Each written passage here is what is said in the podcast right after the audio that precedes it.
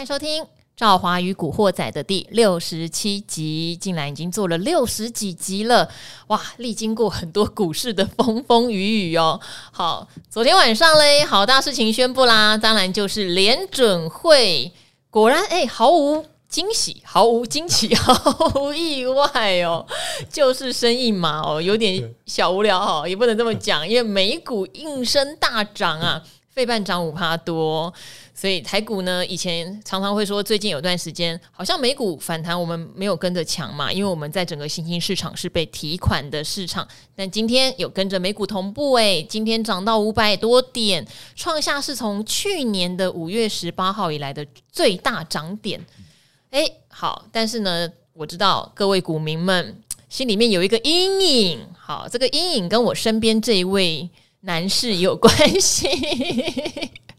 好，我今天呢来的就是在古海浮沉 都没有灭顶过的永年老师好，好，这好，各位观众朋友，呃，各位听众朋友，大家好。好，为什么呢？为什么说跟他有点关系呢？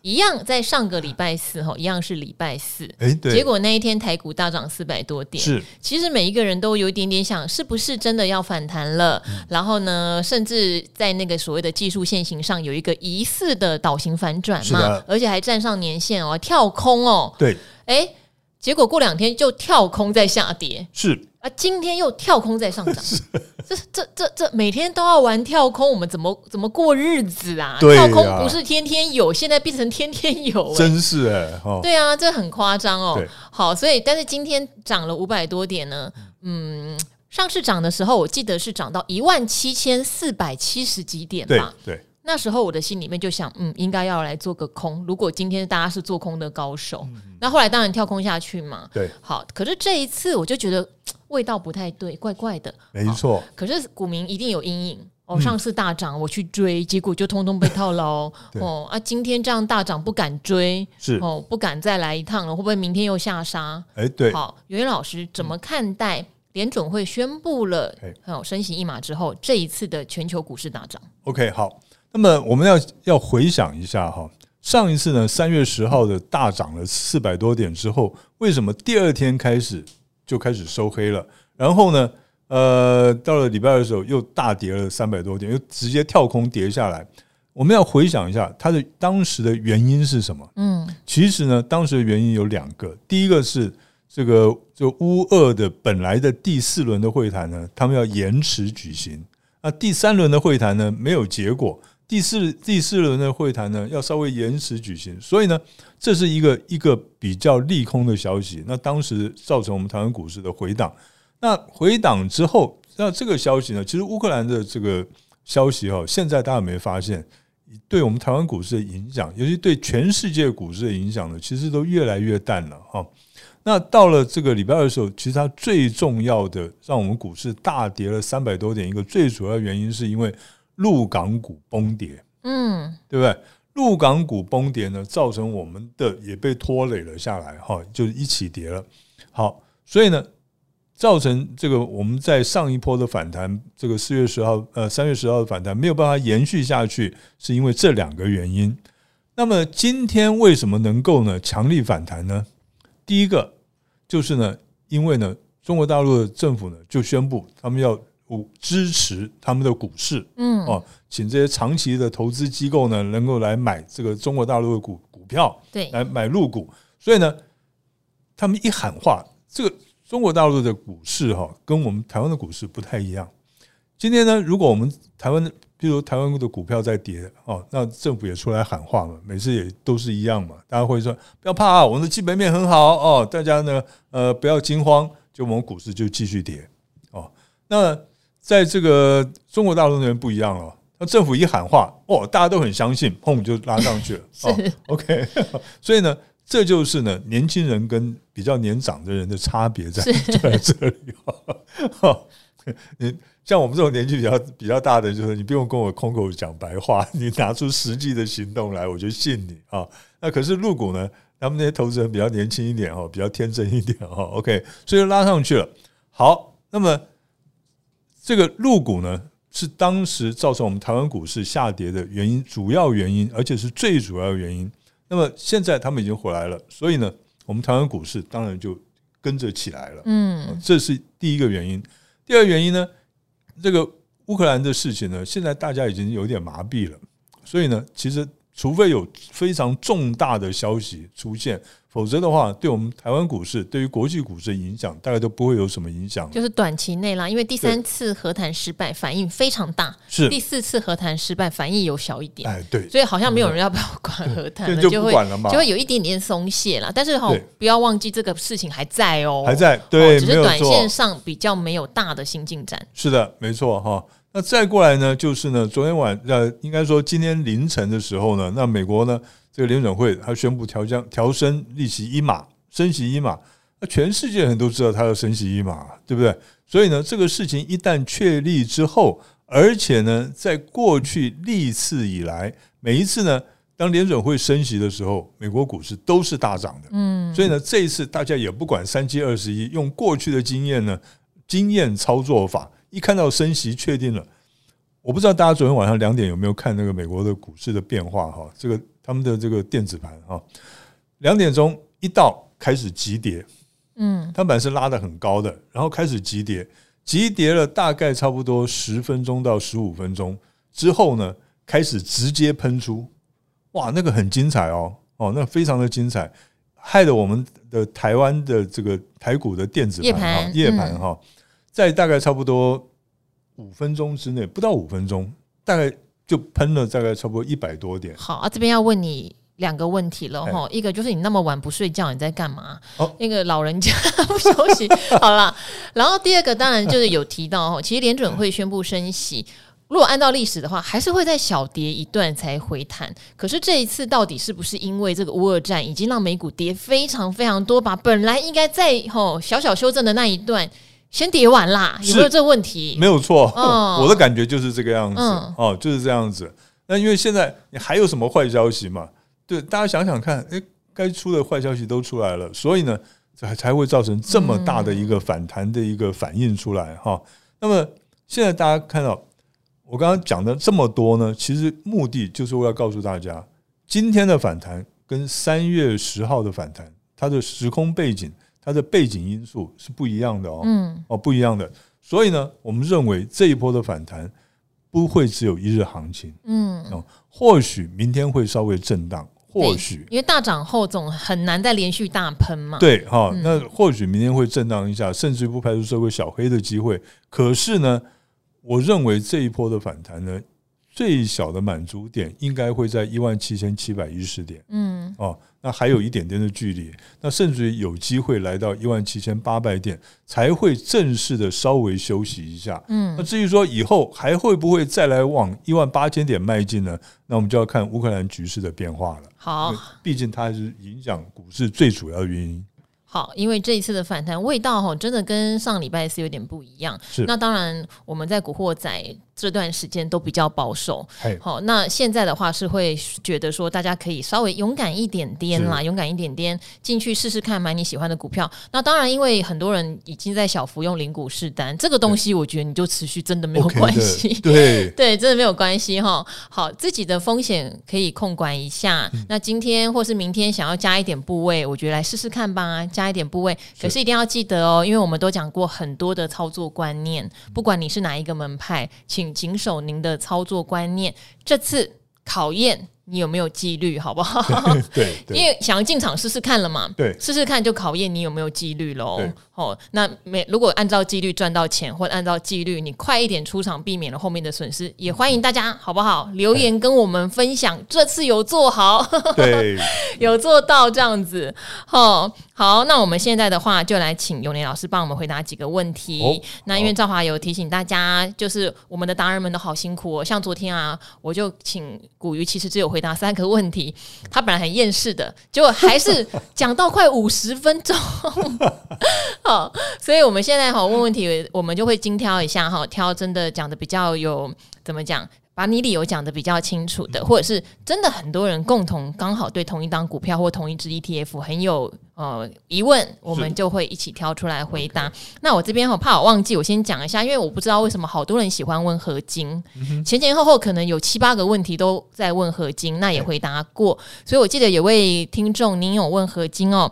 呃，在我还记得的话，请你先去找一下我们在第三十三十三集，还有第五十九集，哎，五十九集也是永年老师来哟。嗯、好，我们都有回答。那如果这两集的回答没有符合你的追求的答案，那再把你的疑问告诉我们好不好？因为这样子，我们同一档股票实在回答蛮多次的，而且时间点并没有很远，并没有很远哈。好，我们先来回答这个问题哦。他说：“股市女神美腿赵华，哎，大家有发现我在达人秀，我现在不翘脚了，我就这样整整翘了两三年的脚，啊、因为为为什么不翘脚了呢？因为后来就我觉得古惑仔真的是一个很温暖的地方，我好像。哦”就是有人看了达人秀，又有人听古惑仔，就跑来留言说他看到我翘脚，他觉得这样对我的姿势和健康不好，希望我不要翘脚这样子。我记得应该是，我觉得他是因为听古惑仔才去看达人秀的，因为之前两三年没有人这样跟我说。是，那一开始我不以为意，后来又有人再来留说真的不要翘脚啊，这样很母汤啊。对对对，然后我就改了，所以我现在不翘脚了 哦。希望大家还是觉得是美腿，因为翘脚腿比较高嘛。对，好，解释一下，好。优质五星，每日必看必听，股海小白明灯的理财达人秀和赵华与古惑仔。好，大家好，投入股市不到半年，靠着节目让我从股市小白痴就变小白痴了，逐渐了解股市的许多知识，真的很感谢赵华跟达人们。好，冲动，哎，不能再冲动了，各位，买了友达二十三。一路跌到甚至破二十，最近好不容易又多头向上，也有一些利多的消息。它现在利多消息应该比较偏重在高值利率的部分哈、啊，面板的跌价好像还没有一个很明显的止稳。对，好，而且三月十三到十四有线上法说，诶，那已经开过了。Sorry，太慢回答你了。想请问达人们，这一波有没有今年突破今年新高哦？今年新高是多少？二三点五，二三点五哦，因为你买了二十三块。对。烦请指引，感谢，祝大家投资顺利，都赚钱好。因为你以后都没有跟我们讲你为什么买友达呀？哦，你的利多指什么？还有就是你当初是想要怎么做？例如说你是要靠技术线型做吗？还是你要领他的股息？因为你没有说啦，所以我们就猜一下。因为我们常常会讲，你买在最高点附近，你应该是想做波段，对，都会这样猜。一般来讲，应该是会想要做波段。那另外呢，就是很可能是因为看他。呃，去年的那个 EPS 非常的高，对对不对？我记得它大概赚六块。我们我们不预测股价哟，就是只是说它能不能有机会回到前高了。是是，对，但是我们不预测那个整，就是所谓对我六几元几元，这个可能真的，请体谅我们一下，不然我会被监管会抓走。是的，好。那 我的意思就是说，这位听众朋友哈，他之所以会买。在二十三块买友达，应该是看上它去年的 EPS 非常高，对哦，所以才去买的。我我我认为应该是这样了哈。那如果是这样的话，那你你的目的呢是什么？就是应该是想要参加除夕，对不对？哦，应该是这个样子。那可是呢，参加我之前有大概有跟大家大家讲过哈，一只股票你参加除夕，你看它值利率非常高，你去参加除夕的话。你一定要记住一个重点，就是说，这张股票一定要填息了，你才能拿到真正的赚到这个股息。对，可是呢，一档股票能不能够填息呢？跟它今年未来的营运嗯大有关系。是它的营运如果是一直往上走的话，那么填息的机会就非常高。可是它反过来讲，它万一它的成长度没有成长率没有像去年这么高的话。相较去年，我们现在假设它去年的这个营收或盈余的这个成长率是百分之五十哦，平均成长率百分之五十。那么你今年呢，只有百分之四十，百分之四十跟百分之五十，大家会讲说还是成长百分之四十很多哎，对不对？可是呢，它比去年要衰退了，嗯，哦，比去年的成长幅度要衰退了。那这个是法人比较不喜欢的股票，所以呢。呃，我在这边就要提醒一下，因为呢，友达去年的基期比较高，对，所谓的基期是营收，还有呢，它是盈余的基期比较高。那今年呢，营收盈余要再高于去年的机会其实不大，嗯，哦，这个机会不大。简单的讲，就是说，它即使它的殖利率非常高，你去参加除息之后，它填息的机会也不是这么大，除非整个大盘呢一路就往两万点以上一直攻，那么这个大家鸡犬都升天哦，那填息的机会还是有的。可是呢，如果是一个正常的状况之下，它填息机会并不是很大哈。所以呢，我会比较建议怎么样？你就看一下，如果两天之内它能够呢，这我们底下讲的是从技术面来看的哈。如果它两个交易日之内哈，能够呢收盘。价能够站上昨天盘中的高点二十二块半的话，那么呢呃，你可以考虑呢，它就有机会来这个挑战二十三块半了。嗯，有机会不是一定会哈。可是呢，如果两天之内都没有办法站上二十二块半的话，那可能呢，它就要继续的弱势的盘整一段时间。那你就要考虑是不是要暂时先这个减码退出了。嗯，好，呃，面板股的话，我通常不会选择在它最大赚的那一年 持续的爆它啦。对，就是我我其实像去年上半年，循环股，嗯，我我曾经也非常希望友达群创能够摆脱这个所谓景气循环的宿命，是因为其实他们这几年也很努力的在做一些多角化的经营，好，也希望不要因为单一面板这样，可是毕竟主体还是在面板上面，对，那。呃，今年一二月呢，他们还是有年增哦，哈，只是年增的幅度已经变得相当的小。那如果开始出现年减的话，我觉得就是一个比较大的警讯。对对，那嗯，去年下半年我其实就已经把他们是归类成一样，应该还是景气循环的问题，因为面板价格就开始一路下跌了。它并没有在一个高原区持平的状态，它就一路下跌了。所以我我我个人是觉得，你要做友达的话，比较会倾向是波段。因为它有高值利率题材，有时候市场一封起来嘛，或者避难呐、啊，就会跑进来，对，对，跑进来。那当然比较不利的是，他刚开完法说就有外资调降他的目标价哈，外资对他也蛮坏的，也蛮坏的。我还记得去年，因为我跟群创的就算还不错啦，大家都知道，对。然后就有聊说，哎，你们很可怜呢、欸，你们赚这种六块钱，但是市场最高最高是给你们三十三十块左右，就不给了。就是五倍的本益比，我说有够狠的，然后都有点不相信，所以去年年中你可能会不相信他们只有这样子嘛。嗯、可是到了现在，我其实就会觉得我的目标今年不会着重在面板股上面，因为变数真的相当大。对，好，希望有解答到你的问题，也当然也很希望股价至少好不好？试试看能不能挑战前高，让你有解套出场的机会。好。另外一个好问优群，我本来以为这档很冷门哦。好，这位问优群叫做有点疑惑的阿豪，其实你也可以再去听听看五十六集古鱼来有解说过优群，因为古鱼过去有存优群哦，但他存的价格非常低，所以他不是很 care 股价的上上下下，他非常淡定诶。有一天优群涨到一百三四十，好像最高到一百五，我说哎，你的优群变标股，他说哦是哦。我也不知道哎、欸，怎么会这样？然后修正我说：“哎、欸，修正很多。”他说：“哎、欸，会吗？” 因为对他来说，好像就是在一个已经远离他成本区，对，这就价值存股的好处。他存很久了，对，对，所以他比较没有感觉。可是我相信后来进来追的人，感觉就完全不一样了哈、哦。因为突然涨上来嘛。好，想请问毛利很高的优群五星好评，最爱赵华我又来问问题了。最近朋友介绍了优群这间公司做连接器，还有跟 DDR 五有关。好，其实我觉得如果朋友来介绍，你可以跟你朋友多问清楚，因为有的人他是业内的人，业内人当然会比我们单纯从技术面或是其他的面向来看，也许他更知道一些。例如他会不会接到大订单呐、啊？嗯、他其实在酝酿一个什么啊？这个可能我们。根本就不知道，我们就只能从法人进出啊、现行啊，还有目前看到的营收状况来推测哈。记得朋友跟你推，跟他多问一点。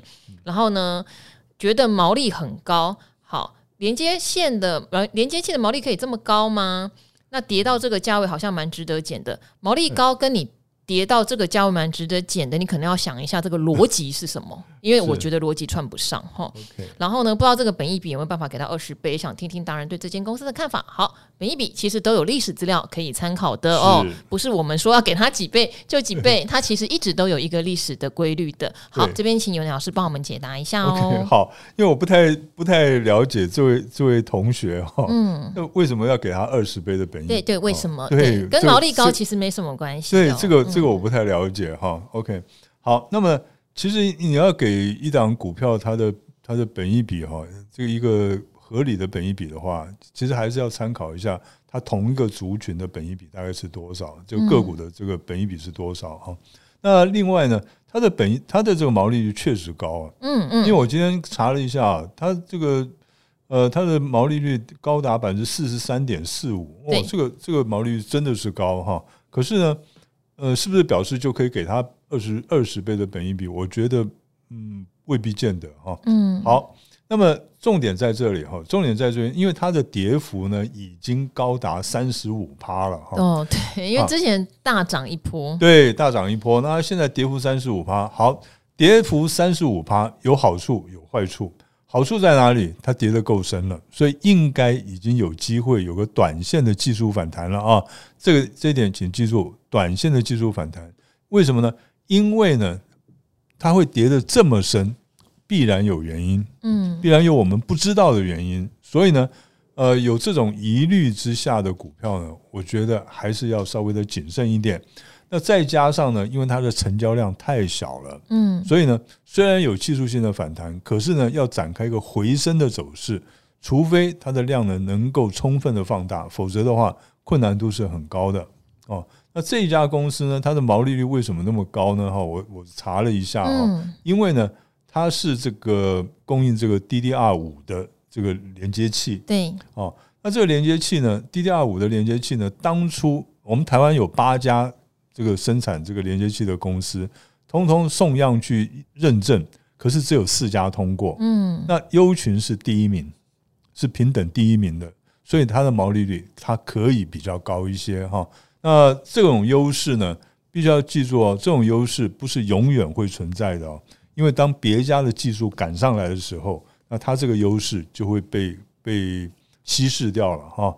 呃，所以呢，这支股票呢，我还是这样子建议你一下，就是呢，你去注意看它现在有技术性反弹的机会。可是如果说它反弹起来量能没有充分的放大的话，你恐怕呢，呃。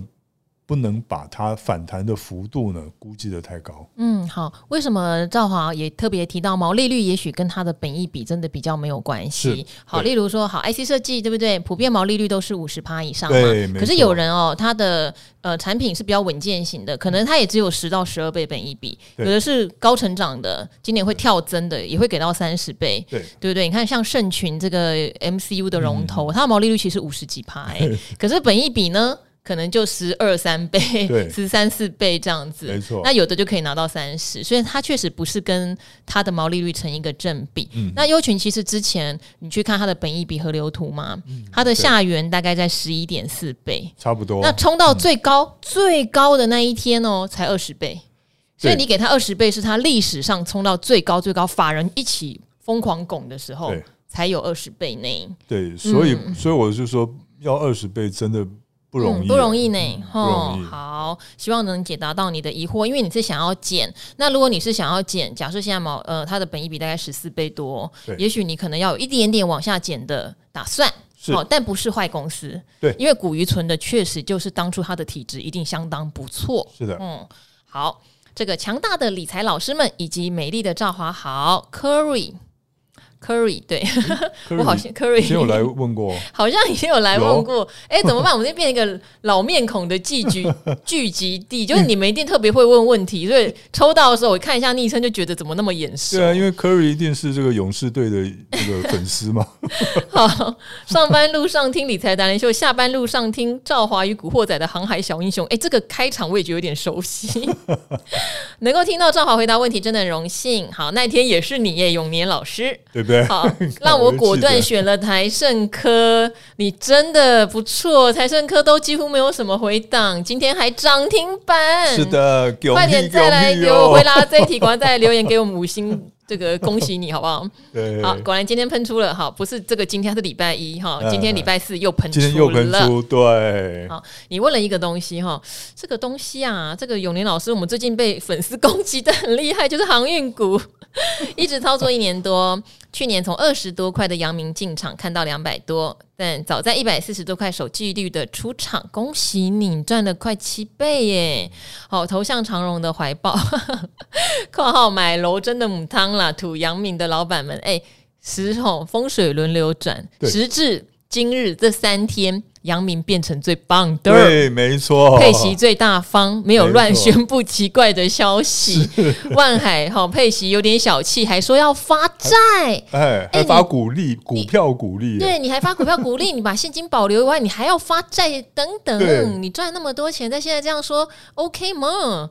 然后呢，那长隆不要说了，昨天还讲他还减资嘛，哦，那大家就哇，这怎么去评估啊？股利发十八块，比预期小气了一些呢。好，现在阳明。好不好？风水轮流转，好，现在是鼓励政策里面最 OK 的，对，没错，最干净的。最喜欢朱老师的技术派哈，刚好在长隆的好买点进场，真的获益良多。那我不晓得现在你怎么看啦？应该也没有受伤啦。虽然昨天有一根大长黑，嗯、但今天也是红的。对，呃，想问的是，长隆前一阵子出现大量的借券卖，背后的含义是什么呢？是不是可以解说一下借券卖跟一般融券的差异呢？感谢优质好节目。哎，这个借券卖的聪明哎。哎哎，聪明哎，赚不少。当然了，哎，因为前一阵可能就一百六十集那个时候。对对对、嗯，这个很聪明。好，有老师帮我们回答，借券卖的意义是什么？我们要小心吗？那跟一般我们所谓散户去融券有什么不一样？好，那借券跟融券其实它的如果用这个字面上的解释，它它其实是一样的。嗯，因为融就是借的意思哈，嗯嗯、融资就是借钱。借钱那融券呢，就是借股票，借股票来卖，就是借券。嗯，哦，那所以借券。就是融券，融券就是借券，嗯、哦，意思意思是一样的。不过呢，有一点点的差别是什么呢？因为融券它是由证金公司，例如说元大，现在都是由这个呃证券公司了，哦，自己去主办了。那么这个证券公司呢，它的客户里面一共用融资买了多少张的呃股票？嗯，他就从可以从这里面提个百分之二十五出来借券给。他的投资人是 OK，那所以给他的客户，所以这个是融券的来源。那融券呢，它是有券源的，嗯，券源就是从融资余额里面来提出来的啊。那可是借券不一样，借券呢，就是说今天譬如说我要借券，那我要怎么借券呢？我就要去跟证券公司讲，跟我的这个证券公司讲，就是说，哎，我要借券。你们公司能不能够帮我借股票出来？嗯，借券出来。那证券公司呢，就会跟他就会，他们电脑里面有资料嘛，就是说，哎，我们的客户手上呃有多少张的这个股票？哦哦，比如说长荣的股票。对。那么他们就会去问这一些的客户说：“哎，你这个股票呢，有有没有要赶快卖？没有在短期之内不卖的话，你愿不愿意借给人家？对，借给人家。”那借给人家有第一个有借券费，第二个有这个利息，对哦，他都要付给你的。所以呢，呃，其实还蛮多人愿意借券的。很多人，大家知道古鱼跟算力教官杨礼轩，他们都蛮喜欢借券给别人，因为他们都长期存股。对，因为他长期存股，所以对他没差，他可以赚到一些、利息哦。哎，借券费哈，他所以他他们会蛮高兴的啦。那另外还有一个呢，就一个差别呢，就是在于说。融券是我们一般散户啊都可以用的，嗯，哦，因为要信，你只要有开信用交易户、融资融券户了哈，那你就可以去借券融券。可是借券呢，一般来讲是法人在用的，嗯，那为什么呢？因为呢，譬如说外资，外资它不能去融券啊，它不能可以用信用交易啊，对，外资不能用信用交易哦，对，哦，所以呢，它只能去借券来卖了，哦，那所以呢。借为什么要有人要借券去卖股票？对，好，前一阵长隆这样大量被借券的用意是？对，好，那其实有几正常的情况之下有几个原因啦。嗯，第一个呢，就是呢，外资或者是一般的投资人，嗯，他要锁定利润，嗯，或者是呢，因为他们也不能放空，对，外资也不能放空，可是他可以借股票来卖啊，嗯，对不对？所以他看，比如说他看空这个行情，这只股票的未来的走势。那他可以借股票来，等于说我们先放空一样的意思。等于是说，如果他现股还持有蛮多的，对，他干脆就另外一边是借股票来卖。是的，好，好，而不是说直接有现货市场就大砍，因为有时候会自己砍自己。对啊，会砍到自己的脚啊，对不对？哈，那所以呢，他这一这种其实最主要的目的是第一个锁定利润了。其实以外资来讲的话，锁定利润的这个目的是比较高的，嗯哦，比较大的。那一般投资人呢，当然也有了，就是说，譬如说，就是第二个情况了，因为这家公司如果发行可转换公司债的话，那有人呢就会先借券来先卖，嗯，然后把它锁定这个利润，嗯，哦，因为你去认购它的可转换公司债之后，然后呢再去这个借券卖出，叫锁定它的利润哈。好，一般人可能会觉得哇，这个有听没有懂，这个有机会我再来跟大家 讲这个所谓利用这个券跟你的现股或是债。中间怎么去锁定利润呢？对，其实就是一种避险做法哈。最简单的说，我记得有时候在下跌，假设你有一张台积电，嗯，然后你也不知道它会跌到哪，可是你不想卖掉它，是这时候你可以考虑去放空台积电，你就等于说有一张多一张空，你等于零。